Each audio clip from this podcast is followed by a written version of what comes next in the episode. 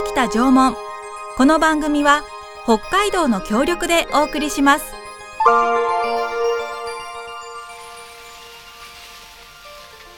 私たちが暮らすこの北海道には1万年も前から縄文人が暮らしていました豊かな自然に囲まれて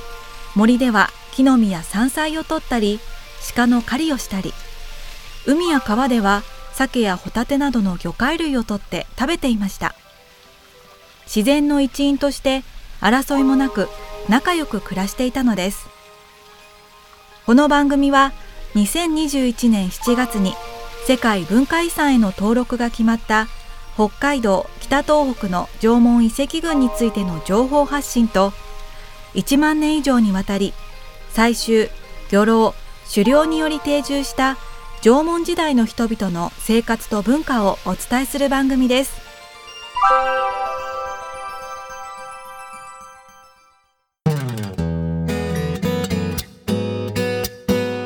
こんにちは。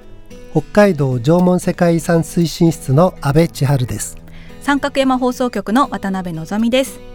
さて今回は北海道北東北の縄文遺跡群の函館市にあります柿の島遺跡について解説をしていただきたいと思います。安倍先生よろしくお願いいたします。よろしくお願いいたします。えまずですね世界遺産に登録された北海道北東北の縄文遺跡っていうのは何個あるんでしょうか？ぜひ名前も含めて教えてください。はい、はいまずね全体で北東北も入れて、はい。17箇所の資産と2つの、まあ、関連資産があるんですね、うんうん。でそのうち、えー北海道には6つの資産と1つの関連資産があります、はい。でこれを、まあ、時代の古い順番から言うと、はい。えー函館の柿の島遺跡、うん。えー伊達市の北小金貝塚、はい。えーまた函館市のお大船遺跡、うん。えー洞爺湖町の入江貝塚、うん。えー千歳市の木臼終帝暴群うん。洞爺湖町の、えー高砂貝塚、そして関連資産では森町の鷲の木遺跡。ということになります。なるほど、はい。関連資産っていうのはどういうええっとですね、はい。構成資産にはあーなっていないんですけれども、でも一緒に、まあはい。関連する資産として一緒に活用していきましょうということなんですね。はいまだあのいろんなその調査あとかですね、ーはい。あと森の鷲の木の場合は、はい。えーそのし高速道路が下に通ってるとええいうこともあるのあで、そうなんですか、えはい。でこの景観的なあ問題があるとか、はいはい。いろいろ課題があるので、あえーーそういうものをこうクリアしていかなければならないというところだというふうになってます。はい、ということであの全体としては17箇所あっそうですね。て、北海道には6つの資産と1つの関連資産はいがあるとはい。いうことですが、ではそうですね。はい柿の島遺跡についてちょっと伺いたいんですけれども、はいどんな遺跡なのかっていうのをまず教えていただけますか？えー、とこれはあの、まあ、太平洋に面した海岸段丘にこう立地する、えー7000年前からね3200年前というかなり長い期間すの。集落の跡なんですね。はい。えーそして、えー7000年前には、えーこの居住域人が住む場所とですね、はい。で墓域というもうお墓の範囲。これがこう分離したことをこう表している集落でもう縦穴建物はいはい。からは、えまあ、縦穴住居というふ縦穴住居うに言ってますけれども、うんうんえここからは、えー網漁で作った、はい、そうです漁労用の網なんですね。はい。で使ったと思われる積水が出土していましてへーもうこの当時からはい漁労が活発に行われていたということが分かる遺跡になってます。はい。それと墓からはですね、うんえー子供の足型を押し付けた粘土板がこう副葬されているんですね。うん。えーですから当時のこう埋葬とかですね、うんうん精神文化を示す遺跡になっています。はい。そして、えー時代が下って、えー4000年ぐらい前にはあー土器や石器など当時のこう道具類が積み重なったこう盛り土遺構というんですけれども、はい。えー長さが190メートル幅が120メートルかな高さ2メートルぐらいの巨大なこの字型をした、はい。まあ、マウンドですね。マウンド。それをこう、はい。ちょっと掘ると土器石がずーっと積み重なってるんです。こういうものが出てるはい。遺跡で、まあ、これ実は私が最初の試掘調査の時から発掘し、はい、に携わってたんですけど すごい。その盛り土以降が、はい、最初はジャングルみたいな感じですから、はい、全く分かんなかったんですけれどももう本当に森の中に森の中にあったんですよ。ところその中を歩いてるからあんまりこう高低差が感じられなかったんですよね。はい、えでも試掘調査をして40メートルごとにこう、はい、えー、テストピットっていうのを掘っていくんですが、ええ、そうするとこう止めどもない量の土器がとか石が出てくる場所があるわけですよね。えー、それをこう点でつないでいくと、はい、図面上ですよ。はいはい、つないでいくとなんかこんな巨大なものが 出来上がってそれでうわこれなんだろうっていうふうに思った記憶がありますけどね。今はもう綺麗に整備がされてるので、遠目であそういう森の遺構があるっていうのは分かるんですけれども、はい、そういう経験がありましたね。すごい。でそんな巨大なものがあると思ってもいないので、ええ、なんかの間違いじゃないかなと思いながら 自分自身を信じられなくてずっと調査なん続けてたっていう感じだったです。あのちょっと疑問に思ったのが、はい、盛り土以降って、はい。鉱の字が、まあ、構造の構の字ですよね。遺跡の意に構造の構で。そうですね。これってどういうものなんですか？えっ、ー、と、はい、遺跡の中には、はい、遺構と遺物っていうのがあるんですね。遺構と遺物。はい、はいえー、遺跡という概念の中には、はい、例えば竪穴住居とか、はい、墓とかその地面に作られたものですよね、はい、不動産なわけです、はい、はい、そして遺物っていうのは、はい、土器とか石器とか動かせるもので動産なんですよね、それで分けてるんです。なるほど、はい。地面に構築して残ったものだから遺構というふうに呼んでるっていうことです。なるほど。それなかなかわからないですよね。僕らなんか普通に使っちゃうから。そうですね、うん、先生たちにはちょっと当たり前のことだかもしれませんけど、ね、いえいえありがとうございます。あの今ね漁労のお話が出てきて、うんはいはい、あの網漁のこう積水がね、うん、出てきたというお話ですけど、はい、これについてもちょっと詳しく教えてください。これはその、はい、魚を取るための、はい網につける重りなんですね、えー、下に重りをつけないと網って沈んでいかないから、はいはい、そのためのもので、はい、ちょうどこの大福餅をこうピトって潰したような 大福餅自体がぺったらこいですけどそれをさらに潰したような平べったい石を取ってきて、その両端をですね、こう叩いて打ち替えてくぼみをつけるんですね。で時々あの四隅をこうつけるのもあるんですけれども、そのくぼみに縄をかけて重りにしていくということですね。はい、どっちかというときっとこれはですね、はい、重り自体がそんな大きくないので大きな魚を取るというよりは、はい、イワシだとか小魚を大量に取るためのものかなというふうに思ってます。え、5センチとか10センチもないぐらいなんですか？そうですね。はいはい。10センチもないぐらいです。はいはい。あとあの漁労で言うと、はい、えー、釣り針も種類が豊富なんですよね。釣り針ですか？はい。はい、えっ、ー、と鹿の角などを削って、はい、まあ今と同じようにあの針の先に返しをつけていますし、あと2本組み合わせて、はい、例えば針の先だけをこう、はい、でへたってくると取り替えるとかそういうようなことをしていてすごい。非常に豊富な釣り針の種類があります。うんうん、はい。まあ、縄文時代の釣り針はおそらく、はい、まあ、世界でも最も古いものになるんじゃないかなというふうに思いますね。うんうん、そうですか、はい、まあ、7000年くらい前の、ね、今はもう確実にありますね。はい、それと、うんうん、もっと大きな魚例えばイルカなどの怪獣類も、これは森でついて取っていたみたいです。食べてたってことですよね。はい、え、美味しいのかな？今イルカを食べてたというと、なかなか欧米では怒られるかもしれない、そうですね、かもしれませんが、うんうん、当時の貴重な食料だと思いますね。クジラも取って食べてますし、うんうん、はい。えー、そうですか、はい、あの釣りをしてたってことですから、はい、こう釣り糸みたいなものとか、はいはい、あとこう網の時は植物みたいなものとかを編んで使ってたんでしょうかね。そうですね、あの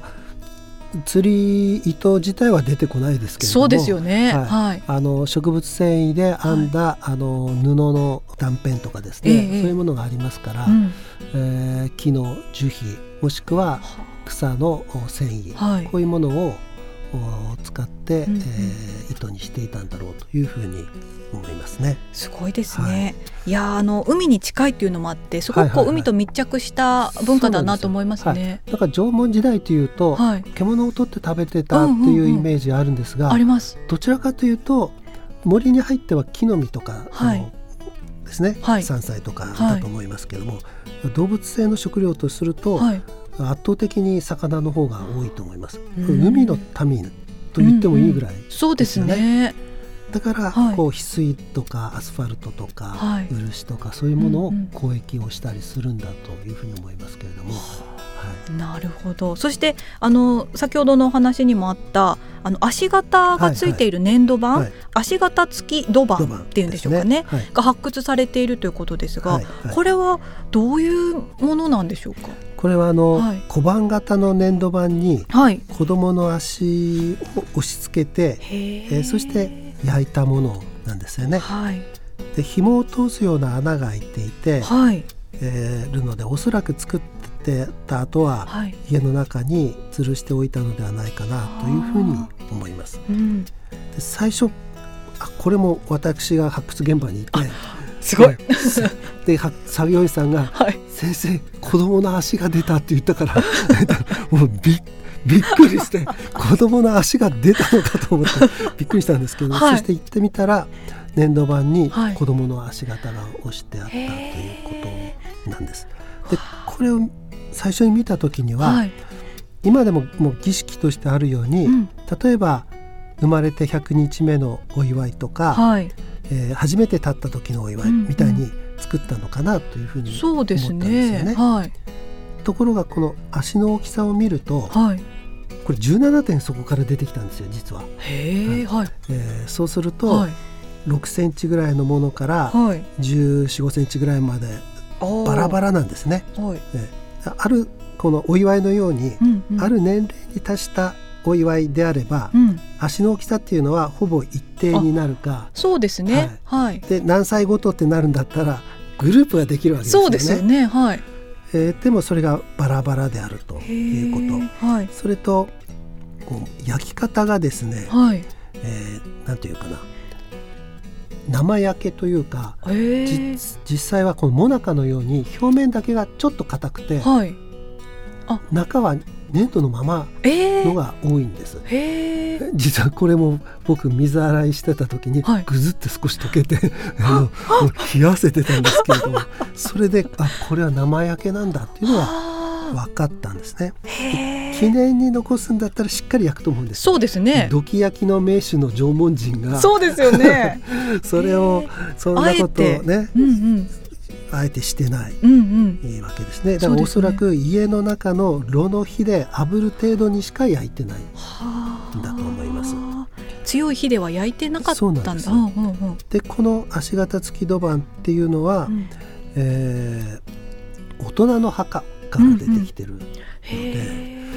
こういった状況を考えていくと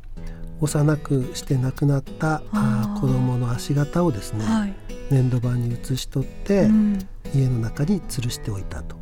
そして親が亡くなった時に、うん、まあ、子供の思い出と一緒に、えー、墓に埋葬されたのかなというふうに、まあ、推測できるわけですね。そっか、はい、今みたいに写真に残せるわけじゃないですしね。はい。ね、何か残しておきたいってなった時に、はい、足を粘土にこう押し付けて残しといた。そうですね、裏側にはこう指の跡があるのもあって、えー、本当に小さいこう指の跡で、えー、やっぱり作業員さんたちはそれを見てこうなんかポロポロと涙をこぼすというような感じ。今みたいにこう、はい。新生児がこう健康に元気に絶対に大きくなるっていうわけじゃない時代だと思いますからね。実はその乳幼児の死亡率って非常に高かったわけですよね。はい。うん、だからその自然との共生とか自然と共に生きるっていうことは、はい、あの綺麗事だけではなくて、うんうん、やっぱりそこには生き残れない子どもたちもたくさんいたんだろうなというふうに思いますね。でもそれでも残しておきたかったっていう親の気持ちですよね。そうなんです。だから、そういったその気持ちがこう定住生活をすることによって、はい、えー、今まで移動生活してたらなかなかずっとそこの家に住むとか、はい、ということでその家族の愛とかそういうものが形成されにくいですけれども、ね、提示することによって、はい、その家族愛というものをこう、うんうん、ますますこう育まれていったのかなというふうに思います。なるほど。えー、そして最後になりますけれども、はい、あの柿の島遺跡の魅力についても教えてください。うん、はい。これはあの移動生活からですね、はい、本格的な定住が始まった時期の遺跡なんですね。で生活だけじゃなくてそこで精神性も大きく変わってきたということで、はい、えー、今言ったように同じ場所にずっと暮らすことになったということで、うんうん、その場所をに居住する空間と、墓のある空間を区別していく、うん、えー、そしてこれはつまり日常と非日常の世界を分けるというような精神文化が生まれてきたということだとか、先ほどの子供の足形のように、親が子供を思う心とか家族に対する思い、そういったこの気持ちがこう醸成された時期なんだろうというふうに思うんですね。そうしたその当時の人の心に触れられるということがこの遺跡の魅力かなというふうに思います。でその心を代表するのが、うん、今のね足形付き土板かなというふうに思いますね。はあ、そうですか。えー、今日はですね北海道北東北の縄文遺跡群の函館市にあります柿の島遺跡について詳しく解説いただきました。どうもありがとうございます。ありがとうございました。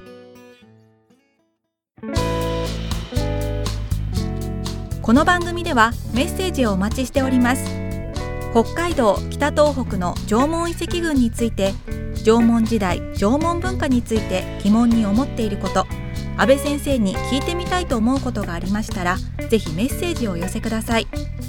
メールはリクエストアットマーク三角山 .co.jp ファックスは札幌011-640-3331お手紙おはがきは郵便番号063-0841札幌市西区八軒一条西一丁目二の五三角山放送局までお願いします。次回もお楽しみに北北縄文